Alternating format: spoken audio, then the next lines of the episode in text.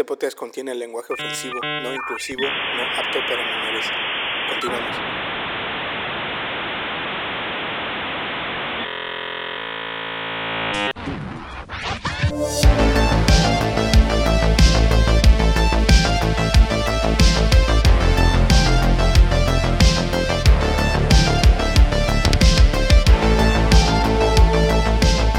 ¿Qué tal, raza? ¿Cómo están? Espero que estén chido. Eh, primero que nada, pues saludo a los que escuchan. Si no, pues los, a los archivos de esta computadora otra vez, ¿no? ¿Por qué no?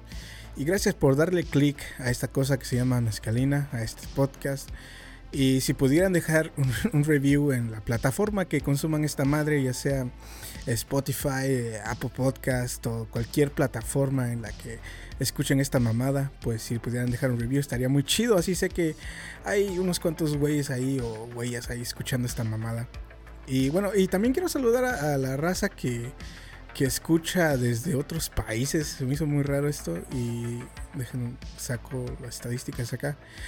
Aquí en Estados Unidos, en Alemania, güey. En España, Brasil, el Reino Unido, México, en Chile, Portugal, Venezuela, eh, Argentina, Uruguay, Francia, eh, Panamá, Dinamarca, eh, Nueva Zelanda y Australia. Gracias si es que están escuchando desde allá. O a lo mejor tal vez estén usando un VPN, ¿no? Un proxy para piratear películas. Pero si no, pues también, ¿no? Qué chido que estén escuchando esta mamada. Y bueno, vamos a, vamos a seguir al tema de, de este podcast, ¿no?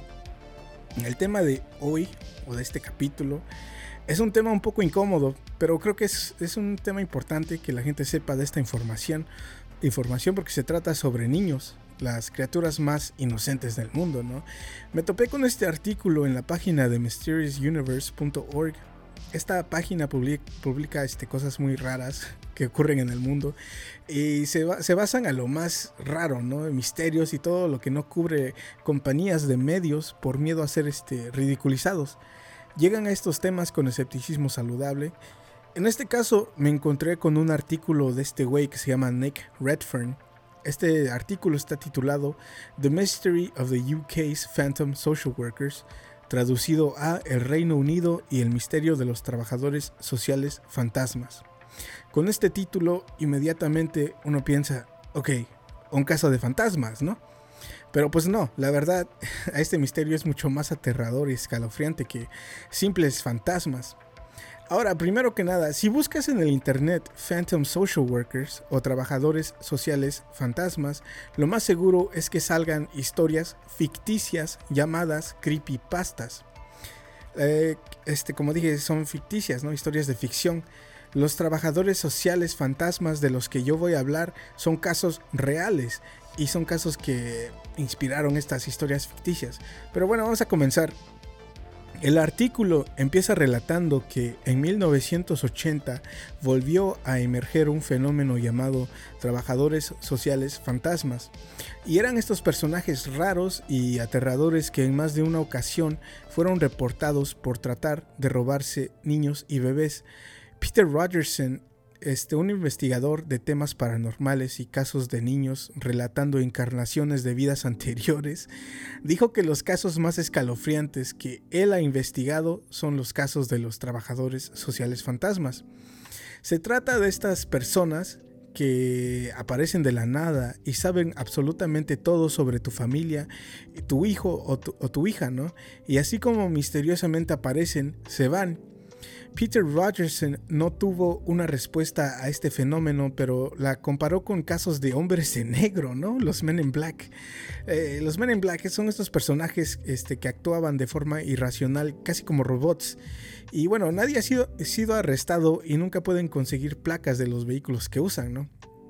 Este misterio de Phantom Social Workers se volvió más latente con el pánico satánico de los 80s, cuando la música del heavy metal tuvo su momento. Padres de familia en todo el mundo estaban asustados ya que hubo casos donde adolescentes con problemas de salud mental hacían sacrificios y sí hubo unos cuantos muertos, ¿no? Unos cuantos adolescentes muertos y hubo arrestados, ¿no? La gente que fue pillada dijo que asesinaron a sus compañeros porque la música y sus bandas favoritas de metal les instruyeron a cometer estos asesinatos. Pero bueno, esa es otra historia, ¿no? Como sea, este pánico satánico dio luz a muchas historias increíbles y sin pruebas de que se comían y sacrificaban bebés y fetos en escuelas y hacían estos rituales grotescos, infernales, para satisfacer a Satanás. Todo esto resultó ser simple histeria, ¿no? Es simple histeria colectiva. Nunca se encontraron cuerpos o bebés o niños sacrificados en escuelas, ni nada. Pero esto, más los casos de trabajadores sociales fantasmas, tenía a las autoridades en alerta constante. Ahora, aquí viene otro detalle raro. Los trabajadores fantasmas los describían como personas sin emociones faciales, ligeramente amenazantes que llegaban a, las casas de sus víctimas potenciales, pero son infaliblemente ineficaces. Dice el artículo que los trabajadores sociales llegaban a examinar a un niño y hacían preguntas pero cuando el padre o madre sospechaban ligeramente o cuestionaban a estos trabajadores, ellos se iban de la casa rápidamente. Los reportes mencionan que siempre venían en pares, dos mujeres o también hombre y mujer. Eran personas jóvenes como en sus veintitantos años o al inicio de sus treintas. Llegaban con mucho maquillaje y se vestían de manera formal con traje y corbata o vestido, ¿no? Si era, si era mujer. Y eran de mediana altura. Estas personas cargaban identificaciones y portapapeles, todo muy profesional, ¿no? Eh, una mujer con el, nombre, con el nombre de Elizabeth, Elizabeth Coupland de Sheffield, Inglaterra, relata su historia. Dice que un día de invierno dos mujeres tocaron su puerta. Estaban vestidas de cierta forma que te daban la sensación que eran personas de autoridad. El par de mujeres eh, se identificaron y que eran trabajadoras de la National Society for the Prevention of Cruelty to Children, NSPCC, o la Sociedad Nacional para la Prevención de Crueldad hacia Niños. Esta Elizabeth les da entrada a su casa. No veía ningún tipo de amenaza. Ella cooperó con ellas y deja que examinen a sus hijos. Uno de dos años y el otro apenas de seis meses. Las mujeres se van minutos después. Elizabeth no piensa mucho sobre lo que pasó y asumió que todo estaba bien y no volvería a ver a estas mujeres. Elizabeth estaba equivocada. Unos días después, eh, una de las mujeres regresa a su casa y esta vez con un hombre. Elizabeth entró en pánico cuando las mujeres le dijeron que sus, eh, hijos tendrían que ser llevados y puestos en cuidado de la eh, Sociedad Nacional para la Prevención de Crueldad hacia Niños, o la NSPCC. Elizabeth, aunque estaba aterrada, entró en acción, les instruyó, o más bien les gritó, que no tocaran a sus hijos y que iba a llamar a la policía. Los trabajadores rápidamente, pero tranquilamente, eh, salieron de la casa y se fueron. Lo más raro es que la NSPCC no supieron quiénes eran estos supuestos trabajadores y nunca mandaron a nadie a la casa de Elizabeth. Otro pequeño incidente ocurrió en la casa de un hombre llamado Mark. Mark estaba solo en su casa, sus hijos y su esposa estaban fuera de la casa ese día. Llegó una mujer como de treinta y tantos años y llegó bien vestida formalmente y, pidió ver a los, a los niños, ¿no? Porque estaba investigando un caso de violencia doméstica y abuso hacia sus niños. Mark se quedó perplejo, ¿no? Y dudó de esta investigación. Pidió ver identificaciones de la trabajadora. Ella menciona que los dejó en el carro. Mark observa a la mujer regresar a su carro. Ella llega al carro y nota que hay dos hombres adentro de este carro. La trabajadora entra al carro y arrancan rápidamente, ¿no? Huyendo de la escena. En tiempos más recientes, por ahí del año 2000 al 2014, siguen saliendo estos casos raros de esta gente extraña tratando de examinar y o llevarse a niños. Varios de estos eh, casos, los padres permiten que sus hijos sean examinados. Estos, este, mm, estos impostores ¿no? llegan eh, postulándose como trabajadores sociales. A veces sus acompañantes son doctores, entre comillas, ¿no? Doctores, examinan sus corazones y pulmones con estetoscopio y todo de los niños, ¿no? Hacen toda una rutina de revisión física con los padres presentes. Detectives estaban alertando a los padres y a madres del área que estén alerta de desconocidos y que no dejen entrar a trabajadores si no saben quiénes son. Las autoridades estaban caminando una línea delgada porque querían mantener al público consciente sobre estos extraños, estos trabajadores sociales, pero no querían incitar pánico en la comunidad no querían que violentaran a gente, por ejemplo, no sé, vendedores que van de casa en casa, ¿no? Este, vendiendo tóperes o tal vez testigos de Jehová, ¿no? Eh, con pánico, esto puede iniciar una oleada de reportes falsos solo por el simple miedo. Eh, recomendaron llamar a la policía y a su centro local de servicios sociales cuando esta gente extraña se presente. Las autoridades del Reino Unido no llegaron a conclusiones, no llegaron a nada concreto, solo especulaciones. La lista de posibles respuestas eran tal vez rateros que se metían a casas con, con este look de trabajador social, eh, solo para observar si hay algo de valor dentro de la casa, ¿no? Y, también este, posibles bandas de pederastas intentando secuestrar, secuestrar niños, detectives privados que un padre o madre contrataría para tener información del niño o niña para usar esa información en una disputa de custodia. Eh, también vigilantes, personas que toman la ley en sus propias manos para proteger a niños que creen que están siendo abusados. Posibles mujeres con daños psicológicos por la pérdida de un infante que tal vez en un acto de desesperación tratan de abducir bebés o niños. También posibles trabajadores sociales que usan su autoridad sin permiso. Entre las posibles respuestas más raras, bandas de mormones abductores, los hombres de negro, los men in black, los cuentos o historias de los hombres de negro son muy raras, ¿no? También son, no, son como las películas de Will Smith, ¿no? La gente que asegura tener contacto con hombres de negro describe a estos hombres siempre bien vestidos, con cara pálida o blancos y este, no entienden normas sociales y se comportan como robots. Siempre van en un vehículo que parece ser de otro modelo, de un modelo nuevo que todavía no sale al público. Entre otras respuestas raras están estos personajes que se llaman The Census Takers o los censistas. Estas personas toman el census de la población tras un evento raro en la comunidad como un avistamiento de ovni, ¿no? Eh, son, casi la misma descripción. Personas bien vestidas, socialmente inadaptadas, no entienden ciertas normas sociales y que aparecen y nadie sabe dónde van a parar, ¿no? Sea como sea, esas personas que se aparecen con información de la familia y entran a examinar niños es horripilante. Y más raro es que ninguno de estos trabajadores son exitosos. Ningún niño ha sido robado. Sin embargo, este fenómeno ha transcurrido por décadas. Hasta ahora nadie tenía respuestas hasta que llegó Martín Cannon en el 2022, este año, ¿no? Para darnos respuestas en este libro que él, este, él analizó todas las posibles respuestas y no solo eso, pero que esto está ocurriendo en todo el mundo, no solo en el Reino Unido.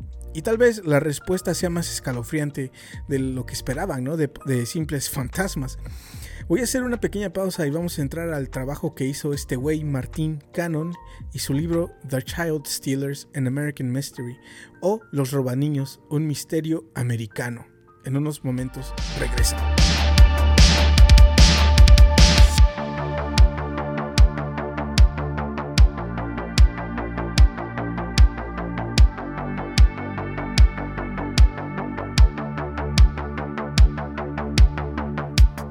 vamos a entrarle a este libro que se llama The Child Stealers, Phantom Social Workers and American Mystery, o Los Robaniños, Trabajadores Sociales Fantasmas, un misterio americano.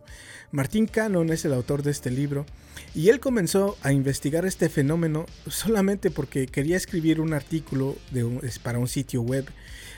Iba a incluir este fenómeno junto a otros como la oleada de payasos del 2016 y los iba a catalogar como incidentes de histeria colectiva. Creyó que la policía del Reino Unido tenía razón y que eran casos de histeria colectiva. Pero Martín se hace una pregunta. ¿Habrá casos de trabajadores sociales fantasmas en Estados Unidos? Se dijo, voy a googlearlo, ¿no? Por lo menos. Caso tras caso tras caso salieron a la superficie encuentra una, encuentra una oleada a lo largo de todo el país, incluyendo Canadá. Llegó a encontrar casos donde niños sí fueron abducidos y, este, pues robados, ¿no? Entonces ahí se cae la respuesta, ¿no? Su respuesta de histeria colectiva. Si es solo histeria, ¿cómo fue que estos niños sí desaparecieron? Martín se da cuenta que en los 80 aparecen estos personajes siempre en pares entrando a casa pidiendo a casas pidiendo revisar a, niños, pero él se da cuenta que ahí no comienza este fenómeno. Encuentra casos desde 1919 donde aparecen este, una sola persona, ¿no? Aparece una persona tratando de entrar y revisar niños. Se identifican como, como un trabajador de gobierno que están resguardando la seguridad de estos infantes. Martín catalogó esto como los locos o locas solitarias. Describe que casi siempre son mujeres que perdieron a un bebé, ya sea de complicaciones de infancia o durante el embarazo, o un niño que fallece en su niñez, ¿no? describe cómo estas mujeres en estado profundo de psicosis tras el trauma, el trauma y tristeza de perder a un niño, hacen lo que sea para volver a tener un infante en su vida. Martín catalogó a estos como los locos solitarios, pero cuando dice loco o loca se refiere a personas en un, en un estado de tremendo dolor que son cegados por la pérdida y, se hacen amigos de los padres o madres, les dan regalos, se acercan a la familia. En verdad hacen todo muy cuidadosamente. Pero esos eran casos aislados y no son parte de este fenómeno porque sí tenían explicación. Así que esa no era la respuesta a todo este fenómeno de los trabajadores sociales fantasmas. Martín empieza a investigar otras avenidas, ¿no? otras posibles respuestas. Investiga el mercado negro, por ejemplo, parejas que no pueden tener hijos o hijas y quieren adoptar, pero el costo y la magnitud de, papeleo y trámites es tanto y costoso que prefieren voltear al mercado negro para conseguir a un niño. Esto alimenta el mercado negro con estos personajes que buscan víctimas para vender a estas parejas desesperadas. Y aquí llegamos a los 80 en Estados Unidos, donde aparecen estas parejas eh, de trabajadores sociales y se enfocan en zonas rurales. La policía, eh, los, los lugares donde ocurrió esto más, la policía cuidadosamente empezó a colectar información sobre estos encuentros raros, sin informar al público, ¿no? O a los medios. La descripción de ciertas parejas coinciden con la descripción de parejas en otras ciudades, dando a entender que esto no puede ser histeria colectiva. En los casos del Reino Unido se, se puede entretener la idea de que estos casos sí eran un producto de histeria colectiva por el simple hecho que los medios estaban esparciendo la información de estos casos raros por todos lados y de manera inmediata, ¿no? Pero en Estados Unidos ellos estaban colectando esta información de manera silenciosa, sin alertar al público y a los medios. Nadie sabía de estos casos excepto los padres, ¿no? Las víctimas padres de diferentes ciudades y comunidades. Ellos reportaban el mismo escenario, las mismas personas, casi el mismo guion, ¿no? Esto le da gran credibilidad a este fenómeno. Martín dijo que mientras más investigaba esto, más casos salían a la luz y que no veía nada que indicara que estos casos son el resultado de un pánico moralista o un tipo de incoherencia pública. Los reportes en noticieros, de televisión local que hablaron de este fenómeno no lo hicieron de forma sensacionalista. Al contrario, el reportaje fue muy tímido y subestimaron a estos casos, o sea, lo trataron como si un gato se hubiera perdido. La evidencia o información que Martín estaba desenterrando lo forzó a admitir que la explicación escéptica no era una explicación, no era la respuesta y lo que se supone que iba a ser un simple párrafo terminó siendo este enorme libro con un montón de casos detallando casos diferentes de, partes, de diferentes partes del país. Y bueno, volvemos a las posibles conclusiones. conclusiones. Como dije, él divide a estos malhechores de dos formas. La, primera es los locos o locas solitarias, quien son padres o mujeres que pasan por un trauma y necesitan un infante en su familia. Otro tipo de loco solitario es un pedófilo, ¿no? vendedores en el mercado negro. La segunda son estos grupos de conspiradores. Ahora, un conspirador o conspiradores son un grupo de personas, ¿no? O una persona quien simplemente planea algo para obtener un objetivo. El término conspirador ha sido recientemente mal utilizado por personas que difaman a gente con ideas que sí pueden ser locas, pero bueno, el crimen organizado se puede describir como un grupo de conspiradores. Pero yo no creo que es un término para etiquetar a locos, ¿no? Un conspirador es simplemente alguien o un grupo que trabaja en equipo y que trama algo. Pero bueno, los conspiradores salen en los ochentas, ¿no? Lo raro aquí es que estamos viendo a dos grupos de criminales completamente diferentes, pero con el mismo objetivo. Los solitarios son casi siempre mujeres y son motivados por emociones y a veces los solitarios sí logran su objetivo de robarse a un niño. Pero los conspiradores son de ambos sexos, ¿no? Y nunca, nunca lograron su, su supuesto objetivo, ¿no? Que es robarse. Siempre fallan en su objetivo cuál es robarse a un niño. Los solitarios siempre terminan en manos de autoridades, pero los conspiradores siempre se escapan. Los solitarios, sus motivos se pueden explicar y los conspiradores, nadie sabe qué los motiva a tomar este enorme riesgo para al final del día no obtener su objetivo porque nunca se salen con las suyas. Nunca se llevan a los niños, ¿no? Los conspiradores. Siempre terminan huyendo. Los conspiradores, obviamente, estamos hablando de los impostores, ¿no? De los trabajadores sociales fantasmas. El no saber qué los motiva y por qué están en todas partes del país hace que esto se vuelva un misterio enorme. No solo por eso, sino porque nunca triunfan, pero siguen apareciendo. Su misma incompetencia y persistencia es desconcertante. Ahora, aquí viene una pregunta. Porque cuando digo que no logran su objetivo, es porque literal no logran robarse a un niño, ¿no? Y aquí viene la incógnita. ¿Realmente su objetivo es llevarse a un niño? Si siguen fallando, ¿por qué lo siguen intentando? Aquí vienen unos casos de unos casos más del Reino Unido de los noventas. En octubre del 97 en Manchester, una mujer de treinta y tantos años que se identificó como Natalie visitó las casas de Manchester haciéndose pasar por una trabajadora del departamento de salud del área. Ella pedía ver a los niños y examinarlos. Tenía un corte de pelo muy peculiar y un acento que no que nadie le podía poner una ubicación, haciendo su origen un misterio. En noviembre 27 del 2008 aparece un par de trabajadores, una mujer y un hombre bien vestidos, eh, visitan a este güey que se llama Jamie Long y a Melissa Jane querían ver a su hija Ellis. Y aquí viene un dato raro. Jamie y Melissa tenían un hijo que se llamaba Ellis. Pero los trabajadores piden ver a su hija Ellis. Los trabajadores sabían el nombre del hijo, pero no el género. Ese detalle se les escapó, ¿no? Porque en inglés Ellis es un nombre que se le puede asignar a un hombre o a una mujer.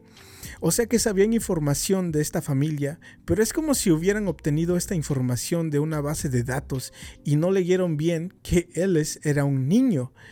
Los impostores intentaron entrar, pero el padre los detuvo y llamó a la policía, así que salieron huyendo estos trabajadores. Aquí otro testimonio rápido. En octubre 7 del 2014, se observó a un par de trabajadores, un hombre y una mujer, bien vestidos, portando identificaciones convincentes. Entraron a la casa de esta mujer que prefirió ser anónima, entran a la casa de la mujer, el par de trabajadores tienen la información de la mujer, o sea, de la madre, y la información de sus hijos.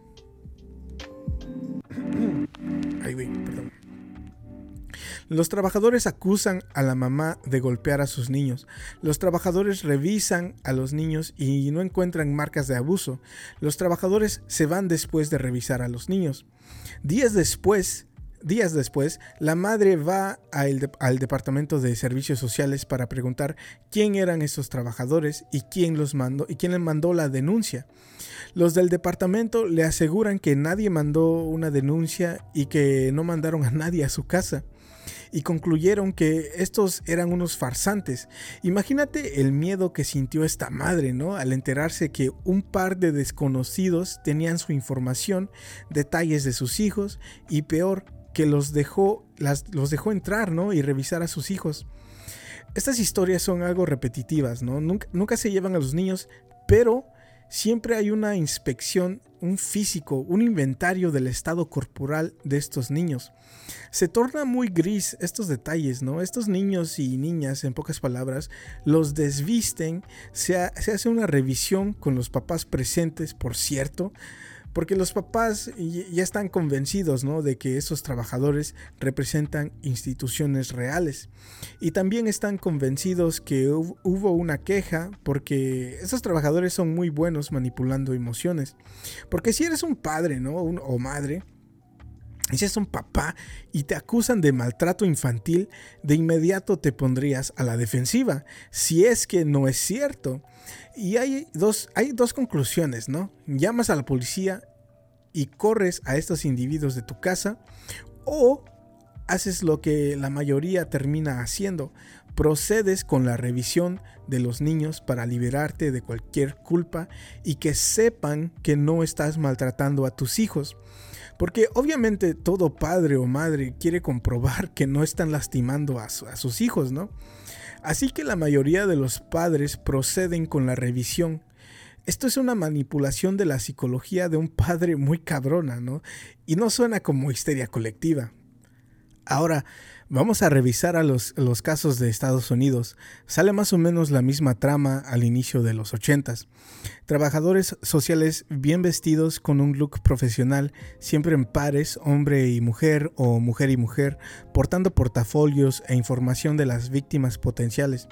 Pero estos tenían aún más información muy bien detallada era una, era una pista muy rara porque esta información sería información que solo el gobierno o trabajadores sociales verdaderos tendrían.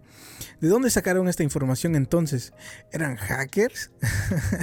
Pero esto está ocurriendo en los 80s. La computación de documentos era muy rara. Solo entes gubernamentales de alto poder tenían acceso a computación de este tipo. Ahora, otra cosa más que distingue a estos trabajadores sociales fantasmas de Estados Unidos es que eran más agresivos que los europeos. En Estados Unidos la reacción a este fenómeno fue diferente también. Las cadenas de noticias, periódicos o en televisión y la policía trataban a estos casos como casos aislados, o sea, como si fueran una rareza. Lo que no sabían es que todos estos casos se conectaban de una manera, ¿no? Y hasta parecían repeticiones. Uno de los primeros casos en Estados Unidos ocurre en 1982 en Tampa, Florida. Florida, güey. Eh, el periódico The Tampa Bay Times publica un artículo preocupante titulado Stranger at the Door may be checking for child abuse, but make sure que más o menos se traduce a desconocido en la puerta. Tal vez están checando por abuso infantil, pero asegúrense. Este artículo no llamó mucho la atención, pero fue el inicio o el despertar de este enigma de casos de trabajadores sociales fantasmas en Estados Unidos en los 80s. Detallando, como ya lo he platicado, un equipo de dos personas haciéndose pasar por trabajadores sociales según el artículo, dos hombres se presentaron como trabajadores sociales investigando una queja sobre abuso infantil. Aparecieron en la casa de una pareja que vivía en St. Petersburg y pidieron ver el hijo de dos años de esta pareja. Los trabajadores se, se, fueron minutos después y los padres se quedaron pensando si en verdad esas personas eran trabajadores. Pues resulta que los trabajadores llegaron a las 10 de la noche a tocar su puerta. Lo cual, güey, de inmediato mándalos a la verga, ¿no? El horario laboral se acaba como las 5, ¿no? Para la mayoría de las personas aquí en Estados Unidos, especialmente puestos como los de trabajadores sociales, ¿no? Eh, puestos de oficina. Pero bueno, el artículo menciona que las sospechas de los padres obviamente tienen fundamentos, que tal vez eran unos ladrones tratando de echarle un vistazo a artículos de valor dentro de la casa para posiblemente entrar a, robar en un futuro. Pero el artículo se retracta, ¿no? Y dice que puede ser un programa especial que está entrenando a trabajadores sociales o algo por el estilo. Es una locura, ¿no? Si llegan unos supuestos trabajadores sociales a esas horas de la noche, la única manera que tuviera sentido que estuvieran a esa hora ahí es que un policía los acompañara. Eh, si es que en realidad hay un caso legítimo ¿no? de abuso infantil, esto pasaría. Este artículo también menciona una pareja de Clearwater, Florida, que pasó por la misma situación, indicando que estos sujetos están en el área, ¿no? Porque Clearwater y Tampa son prácticamente vecinos. En julio de 1983, en el estado de Washington, estos trabajadores fantasmas visitan a Juanita. Una mujer y un hombre tocan la puerta de Juanita y se presentan como CPS o Child Protective Services, servicios de protección hacia niños, y le avisan a Juanita que van a llevarse a su hijo por acusaciones de abuso infantil. Juanita entra en pánico, ¿no? Pero pide ver identificaciones y papeleo. Los trabajadores no tienen con ellos sus identificaciones o documentos y Juanita les da un puertazo en la cara y les grita que se vayan, ¿no? Bien hecho, Juanita. Unos días después, estos mismos trabajadores tocan la puerta de Juanita, regresaron y esta vez con una persona más. Alguien vestido no en un uniforme de policía, pero un atuendo que parecía un uniforme de policía. Como si el uniforme lo consiguieron en, una tienda de disfraces, ¿no? O algo así. Juanita obviamente les llama a la policía y los sospechosos huyen, ¿no? Y, no se, y no se vuelven a aparecer en la casa de Juanita. Pero qué miedo, ¿no? ¿Por qué? Estos individuos se enfocaron en Juanita, ¿no? Y a fuerzas se quieren llevar a su hijo. La dejaron con esta incógnita de que por qué y con la paranoia de que posiblemente regresen, ¿no? Porque saben dónde vive y saben que tiene un hijo. Esos trabajadores sociales eh, de repente trataban de solicitar la ayuda de verdaderos policías y gente de autoridad Aparentemente, programas como protección hacia, o hacia niños o trabajadores sociales es completamente normal que los acompañen policías en casos donde sí hay abusos verdaderos y los padres no quieren, eh, si los padres no quieren entregar, entre comillas, sus hijos este, maltratados, los padres se resisten y a veces se sale de control, ¿no? La situación. Por eso van con policías para arrestarlos o restringirlos si es que se ponen al pedo, ¿no?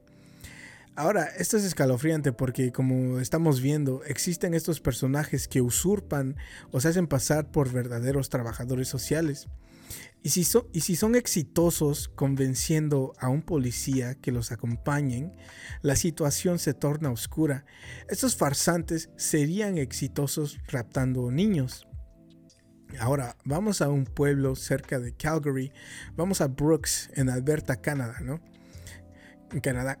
En 1983, un montón de trabajadores sociales con el pretexto del bienestar de los niños del área visitaron un montón de domicilios ofreciendo exámenes físicos gratis para niños hubo una serie de reportes y el periódico de Calgary este, reportó dos incidentes donde estos impostores entraron a sus casas y le dieron un examen físico a uno de los niños. Los impostores presentaron una grabación a los, los impostores presentaron una grabación a los padres de una llamada hecha hacia el Departamento de Servicios Sociales donde alguien acusa a estos padres de abuso infantil. Obviamente esta eh, acusación era falsa, pero ahora vemos una táctica nueva, ¿no? Una nueva táctica donde los impostores hacen el trabajo de crear una grabación, una acusación falsa y se la presentan a los padres. Y la táctica funcionó. Los padres escucharon la grabación y para demostrar su inocencia como buen padre, como buenos padres, les dan el consentimiento para que revisen al niño. Y obviamente no había moretones, ¿no? No había nada. Los trabajadores sociales después le preguntan a los padres si quieren presentar cargos criminales hacia la persona que hizo la acusación falsa. Pero aquí se enreda bien gacho porque los padres saben que la llamada es falsa porque no están maltratando a sus hijos, ¿no? Pero no saben que absolutamente todo es falso. O sea, creen que sí, de hecho, alguien les llamó al servicio de protección hacia niños, pero los padres creen que la acusación es falsa y los padres piensan que los falsos trabajadores sociales creen que la llamada es legítima. Y obviamente tienen que hacer su trabajo, ¿no? Cuando en realidad absolutamente todo en esta situación es falso. Es mentira, los trabajadores sociales son impostores. se, hacen bolas esos güeyes. Ya tenemos más información sobre las tácticas de persuasión que usan estos trabajadores. Uno de los trabajadores era un hombre, eh, un hombre alto que usaba lentes oscuros y un traje oscuro. Su acompañante era una rubia a mitad de sus veintitantos años. Esta mujer aparece en un montón de casos.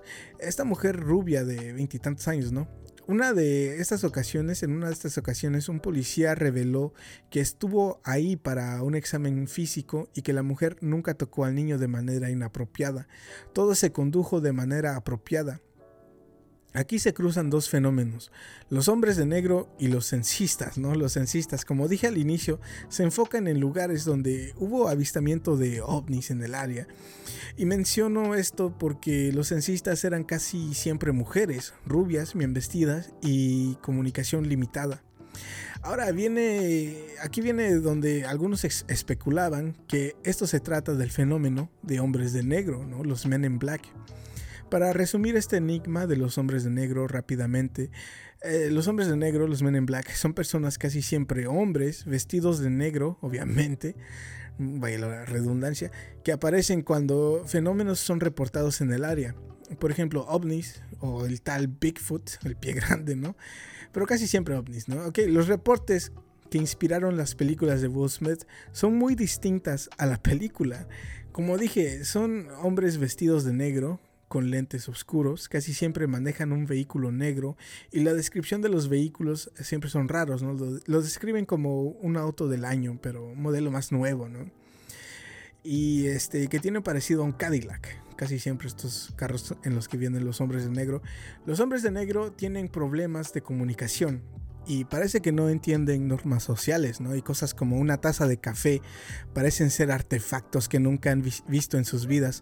Hablan de una manera muy rara, como cuando escribes algo en una computadora, ¿no? Para que te lo lea. Muchas veces se maquillan de más, tienen piel muy pálida y a veces gris. Hay personas que han este, dedicado su vida a tratar de descifrar qué son los hombres de negro trabajarán para el gobierno, son humanos que trabajan para ciertos entes no de este mundo. Una de las teorías más locas para mí, y no me acuerdo quién llegó a esta, a esta teoría, pero los eh, describieron que los hombres de negro son gente muerta que fueron reanimados por criaturas no de este planeta para investigar a personas que han tenido contacto con posibles ovnis o recuerdos de abducción. Esto explicaría la apariencia pálida, el maquillaje obsceno y la manera robótica de comunicación. También la dificultad de reconocer normas sociales. Estos hombres de negro llegan ya con una grabación, ¿no? Digamos, saben lo que tienen que decir y comunicación de más los confunde.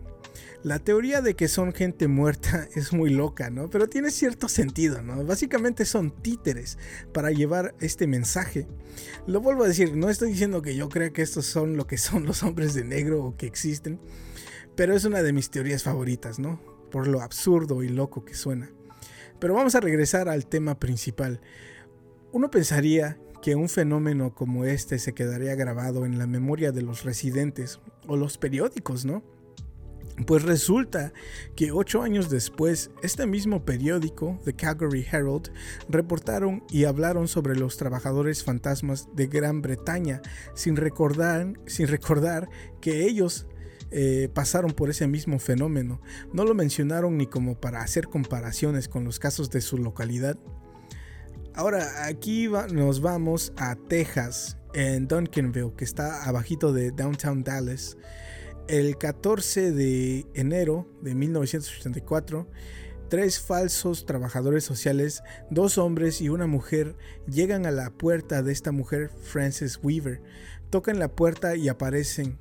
Los hombres visten trajes negros, corbata gris oscura y sus movimientos son muy rígidos, casi como soldados tiesos, muy robóticos, muy al estilo de los hombres de negro. Uno se introduce como el señor Michaels y el otro como el señor Smith. Nombres extremadamente común en Estados Unidos. Uno de los eh, hombres muestra su identificación y dice que trabaja para el departamento de Dallas en servicios sociales para niños. Y de forma muy inquieta le dice a Frances, necesitamos hablar contigo, déjanos entrar. Ahora, el autor dice que estos trabajadores repitieron esta frase de manera robótica por tiempo considerable. La señora Frances se negó eh, se negó en quitar la cadena que asegura la puerta y estos vatos seguían repitiendo esta frase. Necesitamos hablar contigo, déjanos entrar. Necesitamos hablar contigo, déjanos entrar. Como si fuera una grabación, ¿no? Repitiéndose de manera, de la misma manera. Esta es una de las razones por la que especulan que estos trabajadores eh, fantasmas en realidad son el fenómeno hombres de negro. Eventualmente estos impostores acusan a Frances de negligencia infantil, la acusan de dejar a su hija Nicole en un carro caliente en el verano con las ventanas cerradas y de no eh, cuidar el higiene de su hija. Los impostores cambian un poco su táctica, ¿no? Y ahora empiezan a decir, tenemos que retirarla de la casa, tenemos que retirarla de la casa. Otra vez, ¿no? Vuelve a repetirse como en una grabación, tal vez de manera hipnótica. Tenemos que retirarla de la casa. Tenemos que retirarla de la casa. Frances le cierra la puerta en su cara y de inmediato llama a la policía. Sorprendentemente, los policías llegan rápido a la casa de Frances. Y nada, ¿no? No hay señal de estos malhechores. La policía no vio a nadie huyendo, no dejaron rastro estos impostores. Los, los vecinos fueron alertados que, de que reportaran sospechosos en el área, pero nadie vio nada y ningún otro reporte fue hecho ese día. Otra vez lo que resulta, lo que resalta en este caso es la forma robótica de comunicarse de estos impostores. El autor del libro investigando estos casos, este Martín, Martín dijo, es como si quien sea que esté orquestando estas bandas o grupos de impostores, es como si quisieran encajar en la narrativa de cómo se comporta un hombre de negro. Así de raros son estos encuentros. Aquí viene otra historia, ¿no? Y he notado que las historias que me han interesado, incluyendo esta, se menciona por lo menos Pensilvania o Nueva Jersey, ¿no? Y bueno, lo digo porque yo vivo en Nueva Jersey, ¿no? Y Pensilvania me queda aquí al ladito. Pero bueno, eh, vamos a los casos de Nueva Jersey, ¿no? En agosto de 1984, en el estado de Nueva Jersey. La actividad de impostores de estos, de, de estos, este, trabajadores sociales fantasmas se hace presente.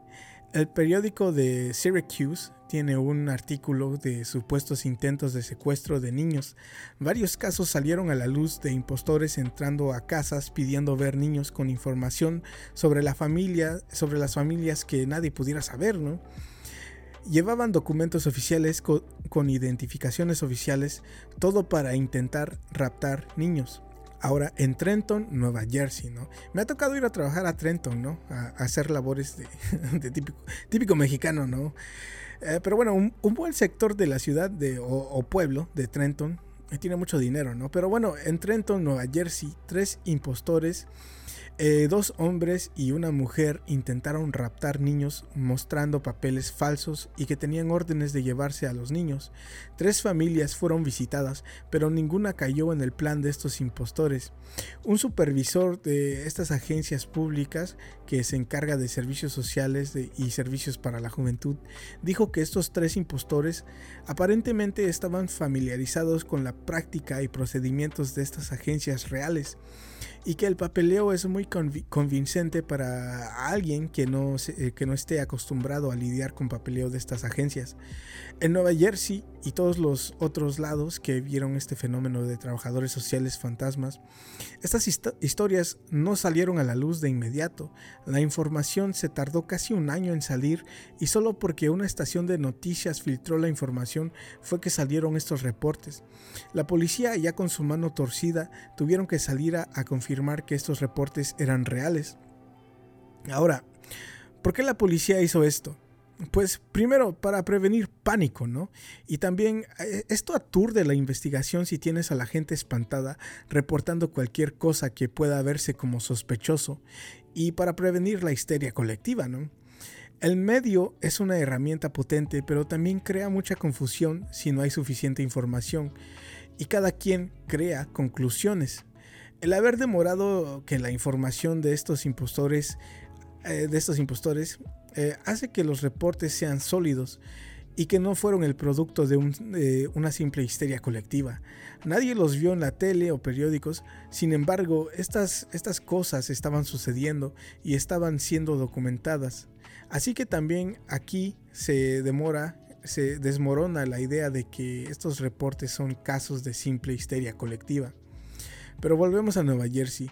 El líder del trío de impostores era la mujer era una rubia de ojos azules, delgada, bien vestida, como a sus veintitantos años. Así que vuelve esta descripción de una mujer joven que fue reportada en diferentes partes del país. En esta ocasión sus acompañantes era eh, un tipo que se llamaba Bob, un hombre negro, y según era el supervisor de esta mujer, y el otro vato se llama eh, un vato blanco eh, que actuaba como policía, pero sin arma, ¿no? Los acompañantes de esta mujer cambian en reportes, pero los reportes casi siempre, en los reportes casi siempre aparece esta mujer rubia y delgada y bien vestida. Salen a la luz otros reportes, ¿no? Aquí nos vamos a Michigan en 1984. Los detalles son un poquito diferentes. Aparece una impostora, una mujer tocando puertas acusando a padres de negligencia y queriéndose llevar niños. En varias ocasiones esta mujer y sus acompañantes lograron convencer a los padres que sus hijos necesitaban un examen físico y los niños fueron desvestidos y se les hizo una revisión física en frente de los padres. Ahora, aquí vienen detalles raros. Uno de los acompañantes era un hombre, pero este hombre estaba vestido de mujer. Y esto es en los 80s, ¿no? Estoy seguro que había gente transgénero en los 80s. Y no es como hoy en día, ¿no? Que la sociedad está empezando a medio a aceptar a esta gente y su estilo de vida. Y hoy en día todavía tienen que lidiar con exclusiones, ¿no? Pero esto es en los 80s, donde la sociedad es mucho más misógina y machista, ¿no? Donde golpean a, gente gay, ¿no? Y hasta los mataban, ¿no? Sufrían de acusos y de acusos, de acosos y abusos. ¿Y por qué menciono esto? Pues si tu plan es intentar robarte a un niño, ¿por qué llamar la atención de manera innecesaria vistiéndote de mujer? y este hombre ni siquiera hizo el intento de verse femenina, ¿no? Era obviamente un hombre. Barba, hombros anchos, un poco robusto. Me lo imagino como la foto esa de Freddie Mercury, de, que, donde sale vestido de mujer. Eh, ¿Para qué no? ¿Para qué? ¿En qué ayuda vestirte de mujer? No tiene sentido este detalle. Y esto es algo que haría un Men in Black. Porque, como dije, no entienden normas sociales, ¿no? Y no entienden el atuendo que un hombre debe tener. Es como si le hubieran dado instrucciones y fallaron en instruirle que la ropa que el hombre debe de usar, ¿no? Pero bueno, uno de los inspectores del Departamento de Servicios Sociales le dijo a reporteros que estos impostores de alguna manera están eligiendo a víctimas que están en el sistema de asistencia social y o gente que han estado en el sistema para, por, por sufrir abuso doméstico o familiar. De alguna manera estos impostores tienen acceso a esta información de gobierno. Así que las víctimas son elegidas y no son al azar. Eso es lo que dice este güey, ¿no? Y este mismo inspector le dijo a los reporteros, a veces tienen una enorme base de información sobre sus víctimas. Así que, ¿cómo saben todo estos impostores, no? ¿Cómo es que saben todo esto? Lo raro es que esto está ocurriendo al mismo tiempo en diferentes partes en Estados Unidos. Es como si hubiera una organización detrás de estos impostores. La actividad incrementó en 1986. Esto empezó en 1980, ¿no? En el 83 no hay actividad en 1984 aparecen tres grupos de diferentes partes del país. Después, en el 86, el número de grupos e incidentes incrementó de manera drástica. Todo apunta al crimen organizado. Eh, los números de incidentes incrementó el número de impostores logrando su objetivo seguía en cero. Así que el misterio todavía está vigente, ¿no? Si el objetivo no es secuestrar niños, entonces, ¿cuál es el objetivo, no? ¿Cuál es la meta? Esta es la pregunta que, que sigue Martín. Las únicas instancias que alguien ha logrado raptar a un menor es cuando una mujer sola, porque casi siempre es una mujer, ¿no? Cuando una mujer se hace amiga de la, de la familia eh, de la víctima, ¿no? Les hace favores, les da obsequios y se vuelve alguien con quien los padres pueden confiar. Ya con la confianza, sopas, güey, se roban a los menores. A partir de 1980, esto ya no sucede y es donde aparecen estos equipos de impostores y la táctica ahora es intimidación, amenazas de autoridad y falsificación de documentos y no funciona en lo absoluto. En papel parece una táctica inteligente, ¿no? Pero atacando y acusando dejas a los padres a la defensiva y queriendo proteger a, a sus niños esta táctica es inútil, ¿no? Y es obvio en una plática o en un debate o discusión, la peor táctica es atacar, ¿no? De inmediato subirían la, la guardia, alejando cualquier tipo de razón o entendimiento. Las personas se cierran de inmediato.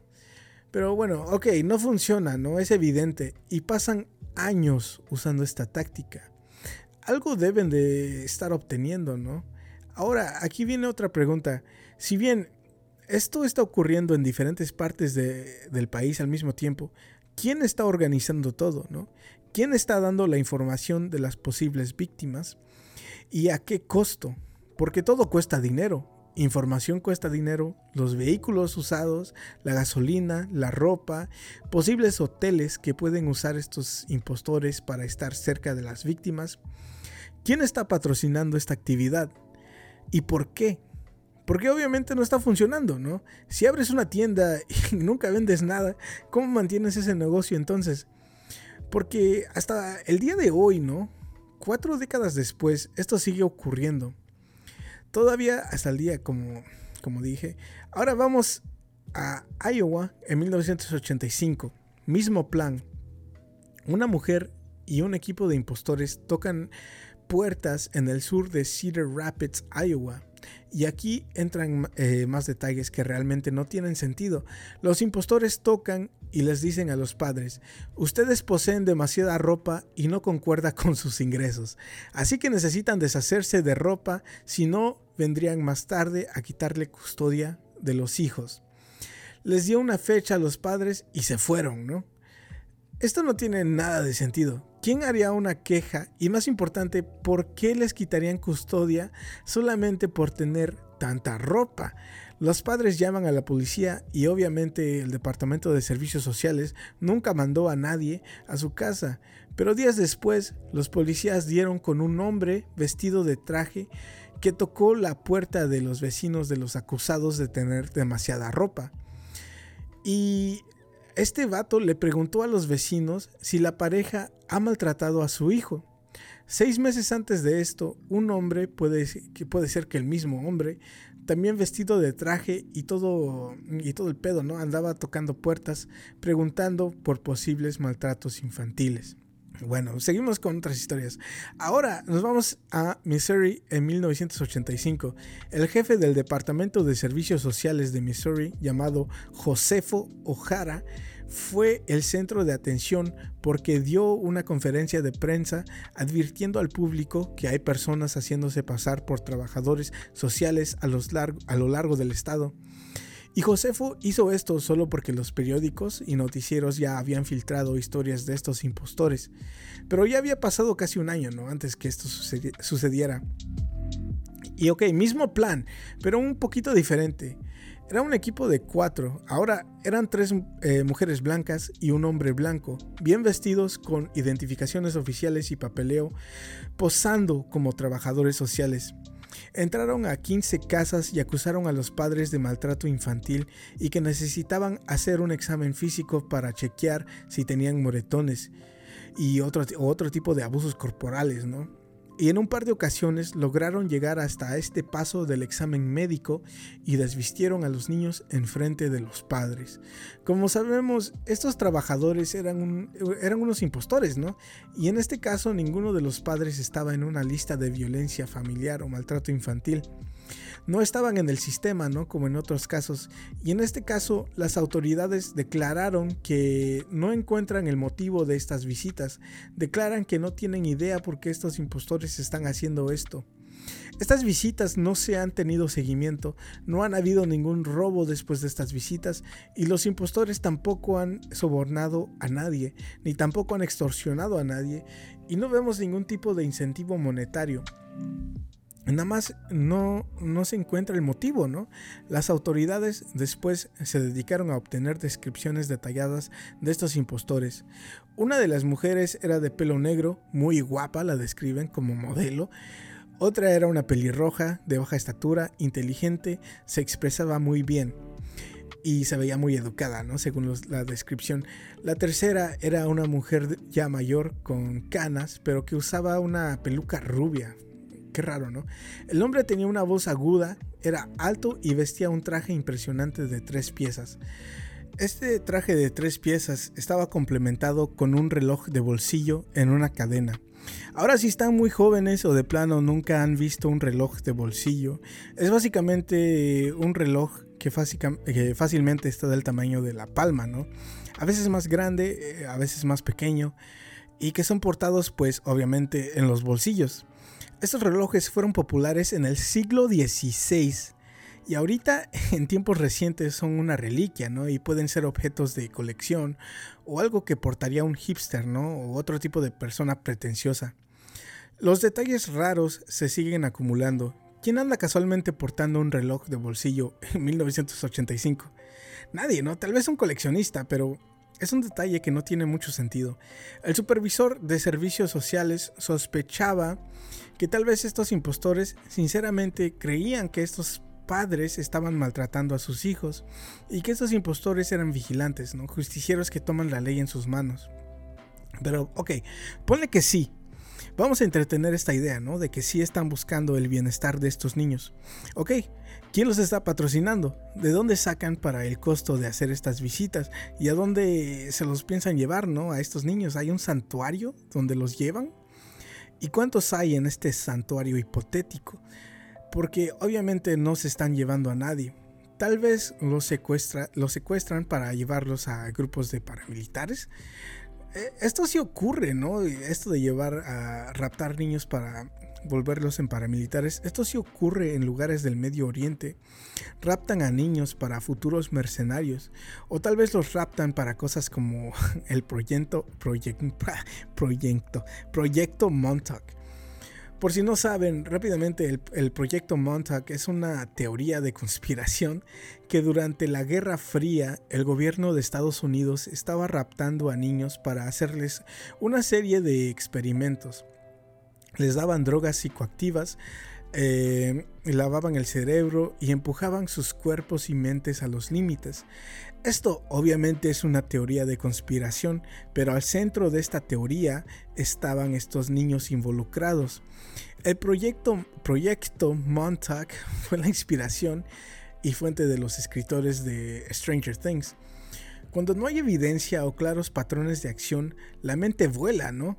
Y la verdadera respuesta está en el aire y puede que sean hombres de negro, una banda de secuestradores, gente queriendo vender niños, grupos secretos de paramilitares, el gobierno raptando niños para experimentar con ellos.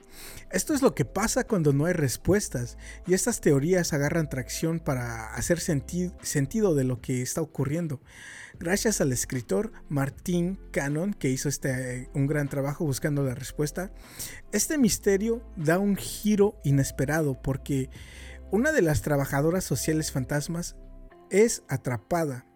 Las autoridades nunca dieron, con nunca dieron el nombre, ¿no? Sí tenían el nombre, pero no lo dieron. Pero la describieron como una mujer pechugona y chaparra. Ella se declaraba como una mujer que trabajaba para el servicio, eh, los servicios sociales, cual obviamente es una mentira. Martín, el autor, le, le apoda Shorty, ¿no? Shorty aparece en un pequeño, pequeño pueblo de Missouri que se llama Ledwood en el condado de Saint François. Shorty se acercó a un policía llamado Randy Smith para que la acompañara eh, a una casa donde una madre es acusada de maltrato hacia su hijo de tres años. Este es uno de estos casos donde estos impostores usan a la policía de verdad, la policía verdadera, como otra herramienta de intimidación y persuasión. El policía Smith acompaña a Shorty. Ella hace su rutina que hacen estos impostores, llegan a la casa y no funciona la táctica, ¿no? Y no hubo acontecimientos notables. Pero algo de esta impostora prendió las alarmas de este policía. Él dijo que no pasó nada raro, pero como que algo no cuadraba, ¿no? Tenía una intuición que cuestiona unas cuantas cosas de esta impostora. Su forma de vestir, su vehículo y el papeleo eran legítimos, pero como que hay algo que nada más no, ¿no? Como que no lo deja tranquilo. La madre del niño también levantó sospechas sobre esta trabajadora social. Dijo que Shorty se expresaba bien, era amable, pero no se sabía la geografía local y la madre se queda así de... Es un pueblo muy pequeño, ¿no? Todos sabemos qué hay alrededor de nuestro pinche pueblo. Le sorprendió que no, que no estuviera familiarizada con la zona. El oficial Smith va con su superior y llaman a las oficinas de servicios sociales y confirman que Shorty no es parte del personal de servicios sociales y que la familia y que la familia eh, no tenía ningún caso abierto. Al otro día, de pura casualidad, el oficial Smith cruza caminos con Shorty. De inmediato la detiene para interrogarla. El director de servicios sociales, Josefo O'Hara, dijo que Shorty encaja con la descripción que dieron sobre estos trabajadores sociales fantasmas, estos impostores, ¿no? Pero Shorty sí tenía información sobre víctimas. Y eso es porque ella trabaja para un programa que se llama Head Start o Ventaja. Y este es un programa que provee educación preescolar para niños y niñas antes de entrar al kinder. Este programa es reservado para familias de bajos recursos.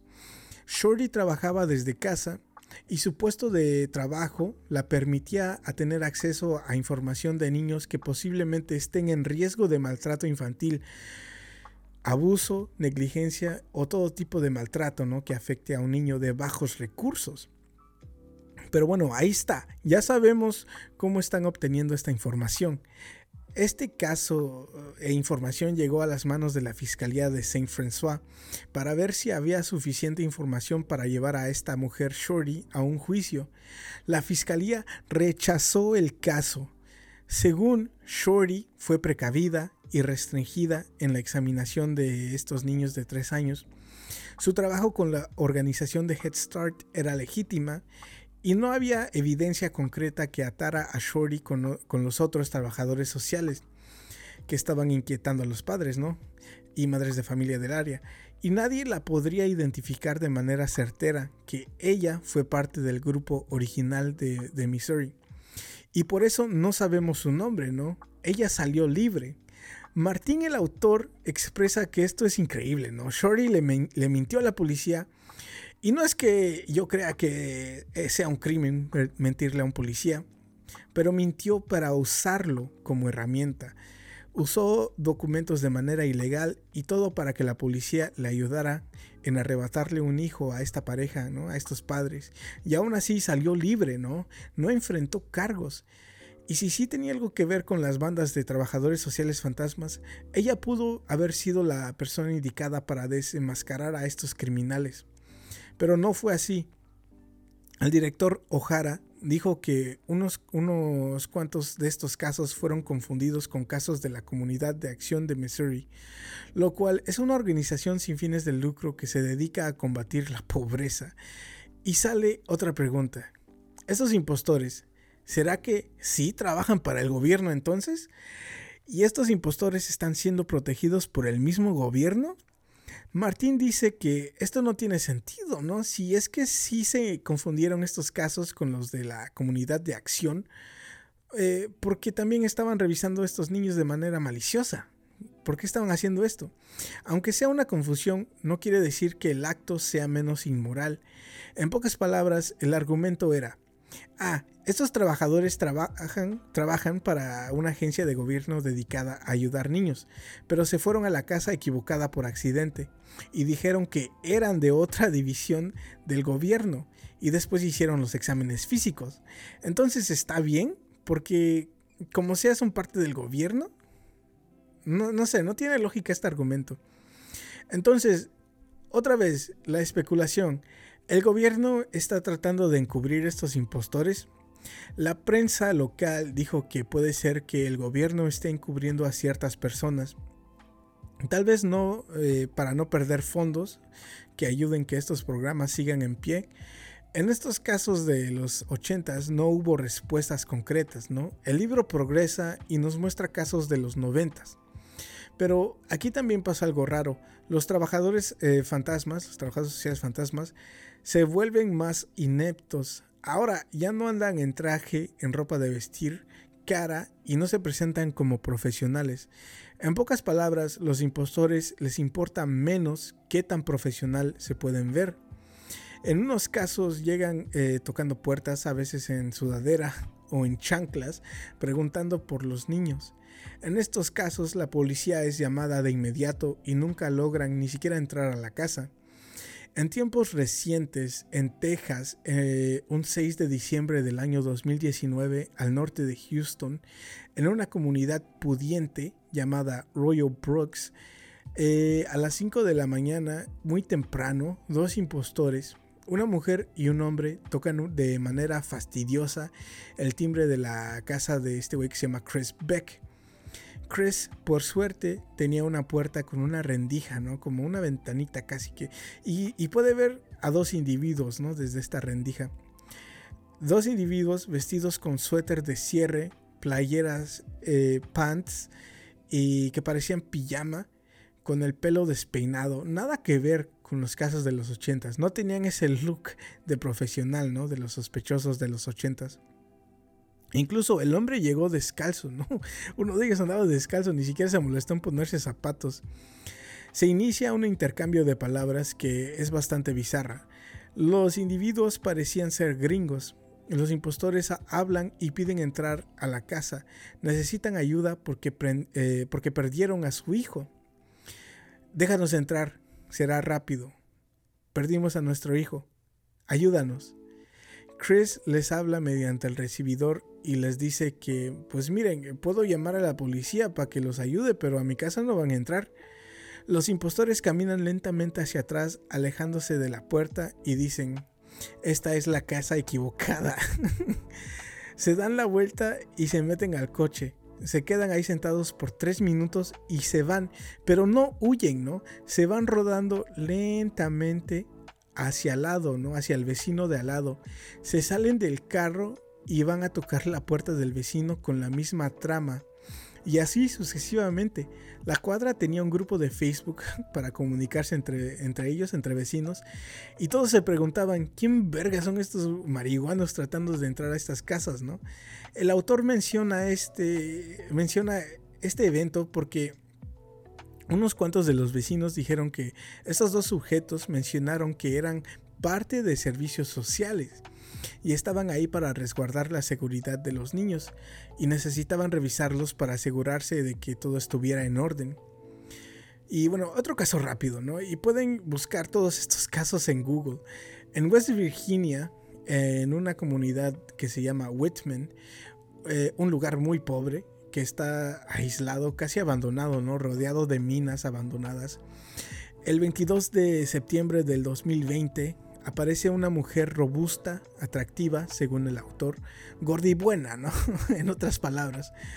Eh, bueno, de mediana estatura, llevaba puesta una blusa de trabajo azul, pantalones de vestir, con zapatos de vestir, y era de pelo café claro, ¿no? Llegó a la casa de la víctima, toca la puerta y se presenta como una trabajadora social. Y ella acusa a la madre de ser una drogadicta. Le da instrucciones para que se haga una prueba de doping y que tiene que orinar para hacerle el examen de droga. La madre les dijo a los reporteros que ni siquiera lo pensó y dijo que sí. Supongo que tenían información de ella, ¿no? O tal vez esta mujer tenía antecedentes, porque aquí en Estados Unidos, si cometes un crimen, tienes la oportunidad de tener libertad condicional, ¿no? Dependiendo de tus antecedentes. Las condiciones son exámenes de doping, alcohol, restricciones en, en donde puedes ir y con quién, y revisan tus pertenencias y tu domicilio, ¿no? Y estas revisiones son espontáneas sin aviso a la, a la, hora, a la hora que sea, ¿no? A la hora que quieran, hecha por policías o trabajadores sociales. Y supongo que esta mujer tenía libertad condicional y por eso accedió sin ni siquiera pensarlo dos veces.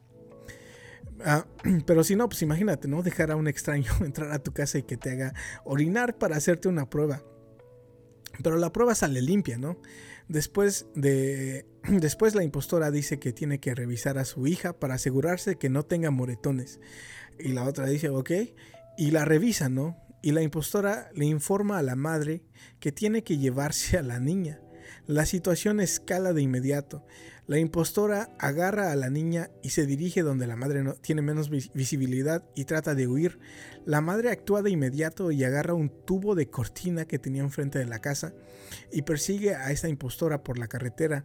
No hay detalles eh, precisos de cómo ocurre este altercado, pero la madre logró rescatar a su hija. La madre se regresa a casa y llama a la policía y la policía llega, ¿no? Y no encuentra ni un rastro de esta impostora.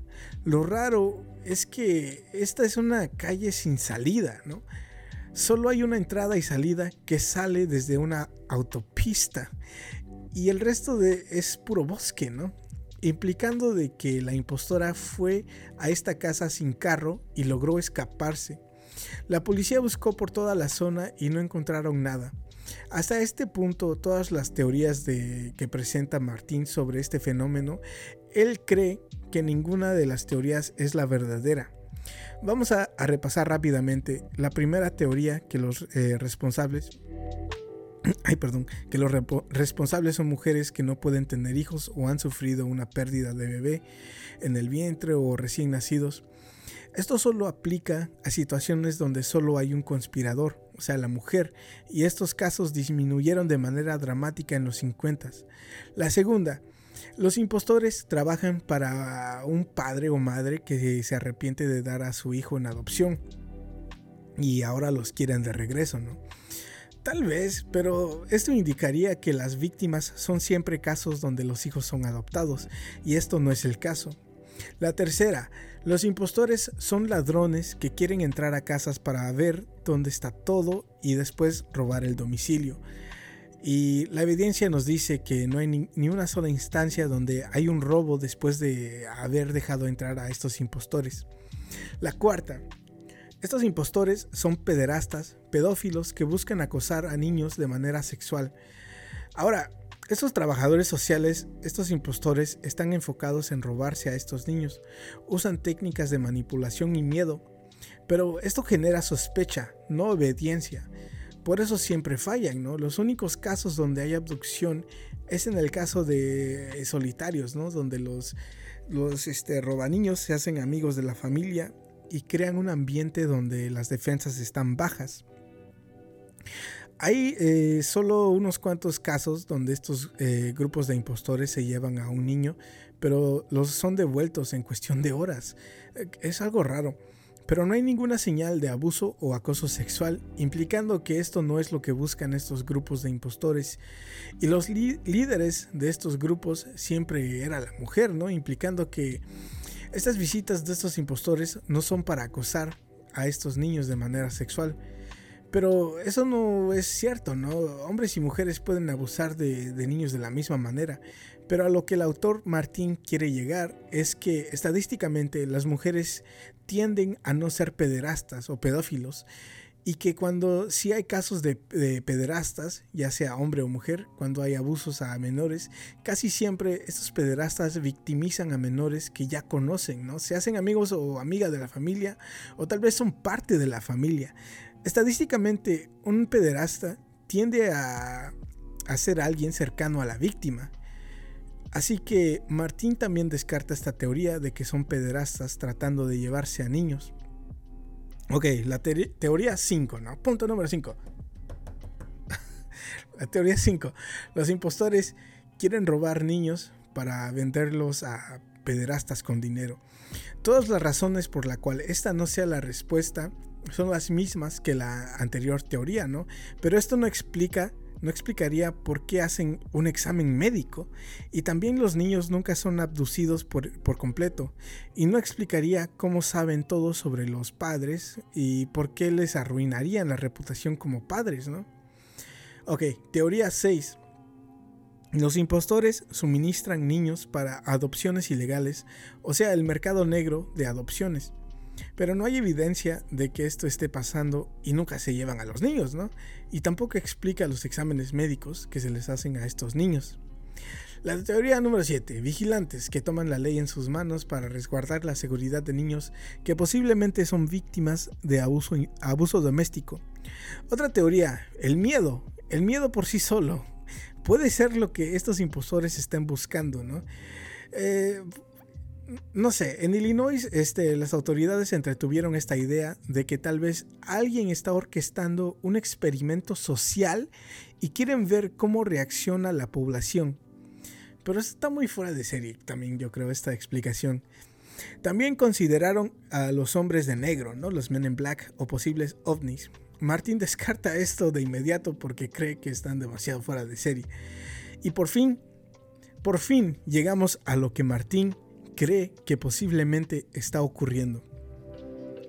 Él dijo que cambió de teoría mientras estaba escribiendo el libro. Lo que él creía que estaba pasando al principio es que estaban suministrando niños al mercado negro para darlos en adopción, pero después salió con esta teoría mientras investigaba el caso de este güey que se llama Richard Beers. Este hombre se enfocaba o victimizaba a familias latinoamericanas en el sur de California. Él había trabajado para la estación de policía antes y aspiraba a una carrera política, pero en 1988 fue acusado por la fiscalía de haber acusado, acosado sexualmente a dos menores que habían visitado su hogar para jugar con las mismas hijas de Richard. Richard insistió que esta acusación era el producto de la histeria producida por el miedo que las noticias estaban incitando. Richard tuvo varios juicios y al final llegó eh, con una, a un acuerdo con la fiscalía y se declaró culpable a un delito menor y recibió probation o libertad condicional y salió libre. Años después, en 1995, se introduce una nueva acta en Washington, D.C. y se llama Child Porn Prevention Act o la Acta para la Prevención de Pornografía Infantil. Esta acta habla por sí sola y el nombre de Richard Bures sale en esta acta. Pues resulta que el hijo de su puta madre de Richard siguió haciendo de las suyas. Richard en 1994 tenía un nuevo juicio, ¿no? Pues en 1994 él estaba trabajando como analista informático para una compañía farmacéutica. Descubren que él ha estado haciéndose pasar como un trabajador de servicios sociales para la protección de infantiles. En el área de San Fernando Valley, ¿no? Él está haciendo esto. Y hacía esto para hacerle revisiones a niños. Se vestía muy formal y para complementar su atuendo portaba una estrella de policía en el pecho, como Woody, güey, como el Woody. Y también falsificó una identificación. Ya cuando le daban eh, entrada a la casa de las víctimas, Richard hacía estas revisiones a los menores, los desvestía eh, y hacía su examinación el hijo de su puta madre, ¿no? Todo esto mientras los padres observaban. Raúl Galindo, un investigador, dijo que era muy manipulador y que si los padres resistían a esta revisión o entrada a la casa, Richard amenazaba con llevarse a los niños y que tendrían que esperar 90 días para que un jurado decidiera si los niños regresan con los padres o no. Y pues imagínate, güey, una familia inmigrante llega eh, una persona de autoridad y pues no quieren problemas, ¿no? ¿no? No quieren papeleo. Así que estas familias le daban entrada a Richard creyendo que realmente era un trabajador social. Pues resulta que Richard Burris no solo examinó a sus víctimas, Richard les tomó fotos y las guardó a su disco duro de su computadora y más, ¿no? Y tenía más copias este, físicas. Durante su juicio, gracias al proceso de descubrimiento, salió a la luz que no solo tenía las fotos, pero que las manipuló. Usó Photoshop para modificar las imágenes. El año es 1994, ¿no? Pero el Internet ya existe y ya existía, ¿no? También desde el 83. Richard es de la generación de cibernautas que exploraban el Internet mediante los bulletin boards, eh, foros y todos esos sistemas que dieron frutos para el Internet que vivimos hoy. Pero en ese entonces, en el 94, todo, todo era muy nuevo, ¿no? Y abrió las puertas a todo tipo de persona, incluyendo a la gente más degenerada y perversa, y creó una comunidad donde la maldad más oscura pudiera existir. Este caso, que está incluido en esta acta, pone todos los elementos de este fenómeno en enfoque. De repente, todo tiene sentido. En la mayoría de los casos donde hay grupos de trabajadores, de, impostores, la mujer es la que se introduce, ¿no? Muestra identificaciones y se presenta como alguien de autoridad. Con el simple hecho de ser mujer, los padres bajan la guardia un poquito más, ¿no? Porque las mujeres estadísticamente posan una menor amenaza. Y los hombres que acompañan a las impostoras tienen su propia tarea, ¿no? Cuando la impostora desviste y hace la revisión a estos niños, como padre o madre, tú estarías viendo esa interacción como un halcón, ¿no? Como con vista de águila. Tu enfoque total sería esta mujer y tu niño. Aunque le hayas dado entrada a esta mujer como padre, todavía tendrías ese instinto de protección y no le prestarías atención necesariamente a lo que los otros impostores están haciendo. Y pum, güey, ahí está la respuesta. Ahí está lo que están buscando estos impostores. Mientras el niño está desvestido y siendo examinado, tú estás enfocado en tu hijo y solo en tu hijo. Mientras tanto, los impostores están tomándole fotos al niño. Y sí hubo unos cuantos casos donde los padres se dan cuenta que les están tomando fotos, pero ellos piensan que son simplemente fotos de evidencia de que el niño no está siendo maltratado. Pero no. Estas fotos, después de ser tomadas, son vendidas a redes de pornografía infantil. Esta es la motivación por eso existen estos trabajadores sociales fantasmas. Así es como el equipo de impostores hace su dinero. Arman una colección de fotos y las venden a redes eh, de la gente más enferma y asquerosa del planeta, ¿no? Pero ¿qué hay de los casos donde los padres no reportan un fotógrafo? Donde ni siquiera ven que estos grupos de impostores llevan cámaras. Porque estos son la, mayoría ¿no? de estos casos, ni siquiera ven cámaras y solo reportan que entraron a revisar a estos niños. Vamos a responderlo un poquito más adelante. Porque primero, ¿por qué, ¿por qué el acta de prevención de pornografía infantil incluye la historia de Richard Burris? Esta acta busca detener pornografía infantil, ¿no? Y la producción y distribución de este material. Y bueno, mis padres tienen fotos de mí cuando era bebé en pelotas, ¿no? Pero soy su hijo, ¿no? Y no creo que nadie califique eso como, como lo mismo, ¿no? Pero ok, las fotos que tenía Richard Burris no eran de sus hijos. Esto ya de inmediatamente lo tiene que volver un criminal, ¿no? Pero eh, técnicamente solo eran fotos. No se estaba haciendo un acto más grotesco hacia estos infantes. Las fotos eran muy clínicas, ¿no? Y como las de un examen médico. Pero ya con las fotos de estos niños, de estas víctimas, Richard Bieres usaba Photoshop para alterar las imágenes y crear un escenario donde las identidades de estos niños se usaban para mostrarlos haciendo actos grotescos e indebidos. Es asqueroso, es horripilante. Es una pesadilla para los padres y para los niños, ¿no? Pero tiene sentido esta respuesta. El intercambio de fotos y dinero se lleva a cabo vía internet y físicamente también. Hay un intercambio de copias físicas de estas fotos también. Entonces, ahí está, güey. Ahí está el delito. Está produciendo contenido para estas redes de pederasta, ¿no? Y bueno, se fue a la cárcel, este hijo de su puta madre. Y vamos a seguir con un poquito más de historias, porque Martín incluye otros casos donde los impostores entraron aprovechando que no había un adulto para abrir la puerta. Por ejemplo, en Pensilvania, en Lebanon, en 1996, una madre escucha y ve el flash de una cámara que viene del piso de abajo. Ella baja y ve a su hija, ¿no? Una niña le dio entrada a un trabajador social fantasma y le está tomando fotos a ella y a su hermana menor. Aquí el impostor, el trabajador social, tenía una oportunidad perfecta para robarse a, a estas niñas. Pero no, porque ese no es su objetivo. Toma las fotos y se van. En Princeton, en Indiana, en 2002, una impostora entra a varios hogares, toma fotos y amenaza a padres con quitarle los niños el día siguiente. Pero nunca reaparece. Ya tenía lo que estaba buscando.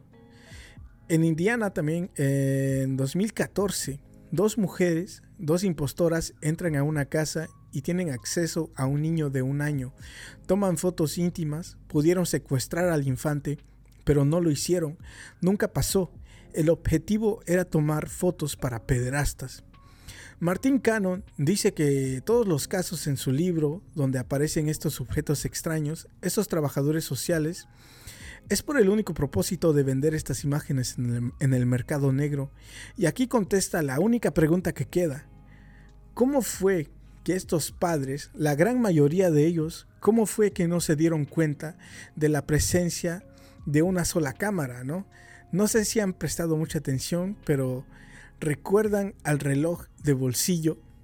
El reloj de bolsillo es una cámara. Martín investiga y resulta que al principio de los eh, 80s cámaras pequeñas, cámaras de espionaje que usaba la CIA y la KGB son dados de baja y salen al mercado libre de segunda mano y ahora son accesibles para el uso de la población común la mayoría de estas cámaras sí fueron usadas en misiones de espionaje y son muy innovadoras estas cámaras. Hay unas que aparentan ser cajas de cigarros, otras con lentes del tamaño de una moneda y portafolios que esconden cámaras en los costados y cámaras de video diminutas.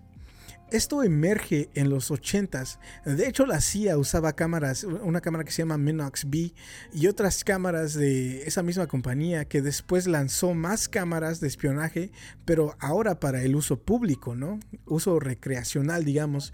Y como dije, estas cámaras emergen en los 80s al mismo tiempo que emergen los casos de trabajadores sociales fantasmas. Los relojes de bolsillo eran una cámara de espionaje y después Martín empieza a conectar las cámaras de espionaje con los atuendos raros de estos trabajadores sociales. Ellos también llevaban portapapeles grandes o portafolios que contienen cámaras ocultas. También su atuendo es explicado. Los trajes grandes que usaban no eran porque eran hombres de negro, ¿no? O men en black. Era porque podrían esconder un montón de cámaras en su ropa, ¿no? Y otras herramientas. Aquí Martín resolvió, o por lo menos identificó el motivo de que por qué existen estos casos de trabajadores sociales fantasmas. La verdad es mucho más triste, aterradora, repugnante y horripilante, ¿no? De lo que puede ser un hombre de negro, un alienígena, unos ladrones echándole un ojo a tu casa, Muchas veces el comportamiento humano es perverso ¿no? y crea monstruos. Martín menciona al final del libro que tiene conocidos que trabajan en servicios sociales. Uno de ellos menciona, le menciona a Martín que está asombrado de la manera y la facilidad en la que trabajadores sociales pueden entrar a la casa de estos padres sin verificar por completo que son trabajadores sociales verdaderos. Solo se necesita ir bien vestido y aparentar profesionalismo. Pero cabe recordar que las familias que tienen interacciones con los impostores son familias que ya han tenido antecedentes con trabajadores sociales verdaderos. Así que esa guardia de preguntar por qué están ahí ya está abajo, ya está abajo, ¿no? Ya está baja. Es como rutina, ¿no? Para ellos. El trabajador social, el conocido de Martín, menciona que los trabajadores sociales verdaderos quieren que los padres sí sean cuidadosos, que chequeen identificaciones. Eso demuestra que eres un buen padre, ¿no? O madre, y que proteges a tus hijos. Eh, que a los trabajadores sociales no les importa mucho que te tomes tu tiempo y les cierres las puertas eh, mientras llamas a la policía para verificar que esto es una situación real. Eso es lo que deberían hacer y lo que debería pasar. Hay algo en esta historia y en estos casos que se me hace aún más triste porque, como menciona Martín, ¿no? Estas familias ya están en el sistema y eso quiere decir que sí hay una alta probabilidad de que estos niños tengan un tipo de abuso o negligencia. Y cuando digo que es triste es porque muchas veces padres que son abusivos no solo son abusivos, pero son maliciosos, como alguien que padece de personalidad múltiple. En casa pueden ser un monstruo hacia sus hijos, pero en público, cuando hay visita, aparentan eh, ser personas felices, ¿no? O normal, digamos. Este tipo de padre o madre descarga sus frustraciones en los hijos o a sus parejas, pero eso no quiere decir que estén de acuerdo a que les quiten a sus hijos, ¿no? Y defenderán su, entre comillas, su derecho de tener custodia de los niños sabiendo que son malos padres. Este tipo de padre o madre hará todo en su poder para que no se lleven a los niños, a niños que tal vez sí necesitan estar lejos de casa el caso de Gabriel Fernández viene a la mente, ¿no? Pensando, pensando en esto. Este niño, este pobre niño fue abusado, maltratado, golpeado, humillado, ¿no? Él vivía encadenado. A este niño le, le, tumbaron los dientes con un bate, ¿no? Sus mismos padres lo hacían comer excremento de gato y su vómito. Y todo esto porque el padrastro creía que el niño era homosexual. Los trabajadores sociales y la Agencia de eh, de Protección Social tenían varios reportes de, vecinos y familiares y maestros que señalaban que este niño estaba siendo maltratado, ¿no? En casa. A una de las maestras se le rompió el corazón cuando le preguntaron, eh, cuando el niño le preguntó si era normal sangrar tanto. Las autoridades sí fueron a la casa de Gabriel, pero solo hablaron, solo hablaron con, la, con la madre, que obviamente les decía a los trabajadores que todo estaba bien, ¿no? Y nunca hablaron con el niño. Últimamente un día golpearon a Gabriel tanto que ya no respondía. Llamaron a la policía y la ambulancia eh, diciendo que se había caído y se golpeó. Gabriel murió por la tremenda golpiza que le otorgó su propia madre y su padrastro. Los del hospital dijeron que, nunca en su vida habían visto tanto abuso en un adulto y mucho menos en un niño. Tenía sus huesos rotos, tenía el cráneo fracturado, quemaduras de cigarros, moretones, estaba desnutrido. Este niño fue torturado básicamente y murió de esto a los 8 años de edad. Y los trabajadores sociales nunca hablaron con el niño para preguntarle nada. Pero bueno, esto lo menciono porque los trabajadores sociales tienen sus tremendas fallas, ¿no? Y las organizaciones también. Este libro subraya los temas de que no necesariamente tienes que confiar en las organizaciones eh, y tienes que estar precavido como padre o madre para resguardar la seguridad de tu niño. Ahorita por lo menos aquí en Estados Unidos hay un este hay un, no sé si llamarlo movimiento masivo, donde se, entorna en el conservatismo ¿no? y lo religioso. Y este movimiento, si le podemos llamar así, está tratando de manchar la imagen de maestros, trabajadores sociales, trabajadores de salud y lo hacen mintiendo sobre cosas como la hay una cosa que se llama critical race theory acá o la teoría de la teoría racial crítica, ¿no? Este es un curso de universidad que habla sobre el cómo el sistema planea o planeó y escribió leyes que obstruyen educación, justicia, igualdad y oportunidades eh, y cómo los obstruye hacia pueblos de, y condados pobres, ¿no? Y mayormente habitados por eh, la minoría racial. Líderes de opinión política se la pasan diciendo que la, ultraizquierda le está enseñando a estos niños y por eh, esto y por ende los va a hacer racistas hacia gente blanca. Esto ni siquiera se está enseñando en escuela pública, güey. Yo fui a escuela pública, güey. No aprendes ni madres ahí. También estos líderes de opinión le dicen a las masas que los maestros y trabajadores están mutilando a niños eh, que se, y que se quieren cambiar de, de, género, ¿no? Esto tampoco está pasando, ¿no? Pero si ves la tele y está en redes sociales, verás esta propaganda. Pero todo es mentira.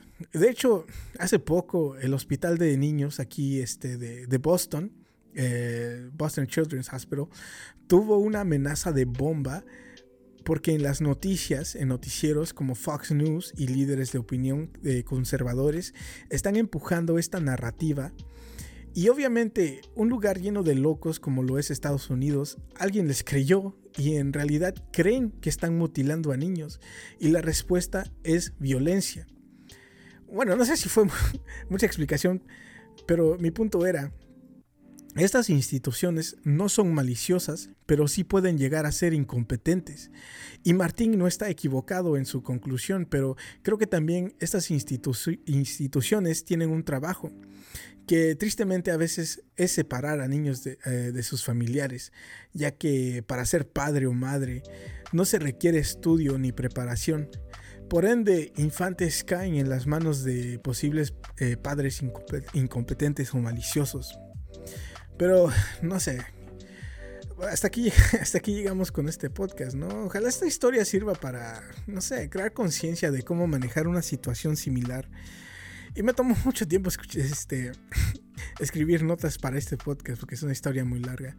Pero ya nos llegamos a este, al final de este podcast. Así que si pudieran dejar un review en las plataformas que escuchen este podcast, se los agradecería mucho. en redes sociales y Facebook, en Instagram, como Mezcalina y un bajo podcast. Yo fui Kevin Cruz. Hasta pronto.